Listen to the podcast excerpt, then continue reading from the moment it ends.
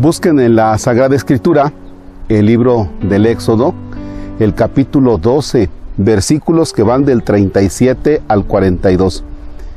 Será el texto que utilizaremos para nuestra oración de este sábado 17 de julio. En el nombre del Padre y del Hijo y del Espíritu Santo. En aquellos días los hijos de Israel partieron de Ramsés hacia Sucot. Eran unos seiscientos mil hombres sin contar a los niños. Salió también con ellos una enorme y abigarrada muchedumbre con grandes rebaños de ovejas, vacas y otros animales. De la masa que habían sacado de Egipto cocieron piezas de pan ácimo, no fermentado, pues los egipcios, al arrojarlos del país, no les dieron tiempo de dejar fermentar la masa ni de tomar provisiones para el camino. Los hijos de Israel estuvieron en Egipto 430 años. El mismo día que se cumplían los 430 años, salieron de la tierra de Egipto todos los ejércitos del Señor. Esa noche veló el Señor para sacarlos de Egipto. Por eso, esta noche será noche de vela en honor del Señor para todos los hijos de Israel, de generación en generación. Palabra de Dios. Te alabamos, Señor.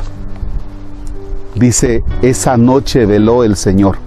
Estaba atento a lo que pasaba con su pueblo. Estaba muy atento de la salida. El Señor ha velado por su pueblo. El Señor está atento.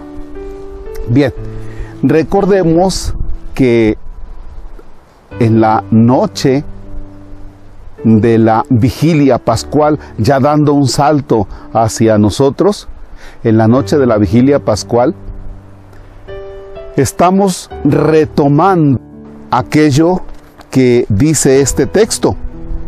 Esta noche será noche de vela en honor del Señor para todos los hijos de Israel de generación en generación. Desde luego que nosotros no podemos decir que somos israelitas, que somos judíos. Sin embargo, la Pascua que nosotros celebramos, la Pascua cristiana, tiene sus raíces en la Pascua judía. ¿Ya? Nada más que con Cristo damos un salto, porque mientras en la noche de la cena pascual judía es el cordero que los israelitas comen, en la noche de la Pascua cristiana es Jesucristo que se entrega como cordero. En la noche de la vigilia pascual, el pueblo está en vela, aguardando la liberación ya no del pueblo de Israel de la esclavitud de Egipto, sino aguardando el momento de la liberación del pueblo, del pueblo santo de Dios, de la esclavitud del pecado. Fíjense cómo estos textos yo no los he dejado ahora de atender porque nos sirven de referencia para aquellos acontecimientos que nosotros celebramos allá de la Semana Santa, en la, en la Pascua, y que tienen su origen precisamente en el libro del Éxodo. Y de vez en cuando es necesario retomar esto para no olvidarnos y que podamos decir, ah caramba, pues ya le entendí. Bien, habrá momentos de la noche en que debemos estar también en oración, en vela. Hace unos días eh, tenía una experiencia un poquito difícil. Eh, yo ya me encontraba en el quinto sueño, ya estaba totalmente dormido, totalmente dormido. De domingo para lunes. Y allá de la una de la mañana, después me enteré que eran la una de la mañana, porque eso me estuvieron comentando después. Estaba la noche y de pronto se escucharon balazos. Y entonces desperté y dije, ¿qué es esto? Ah, son balazos. se escucha muy feo. En la noche tienen lugar las maldades, momentos difíciles como ese. Y todavía lo recuerdo y, es aterrador.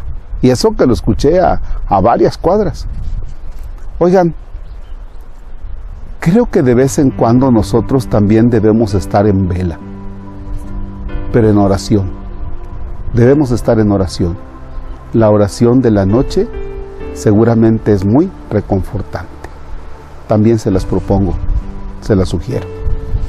Padre nuestro que estás en el cielo, santificado sea tu nombre. Venga a nosotros tu reino. Hágase tu voluntad en la tierra como en el cielo. Danos hoy nuestro pan de cada día. Perdona nuestras ofensas como también nosotros perdonamos a los que nos ofenden. No nos dejes caer en tentación y líbranos del mal. El Señor esté con ustedes. La bendición de Dios Todopoderoso, Padre, Hijo y Espíritu Santo, desciende y permanezca para siempre. Amén. El Señor es nuestra alegría, podemos estar en paz. Demos gracias a Dios. No se le olvide que en el restaurante Los 70, donde están la Sur 7 y Colón, entre Colón y Oriente 2, pero más pegado hacia Colón, de la Cruz Roja a la vuelta en Orizaba, está este restaurante.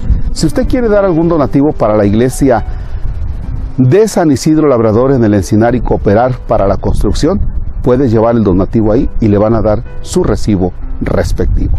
Gracias y excelente jornada.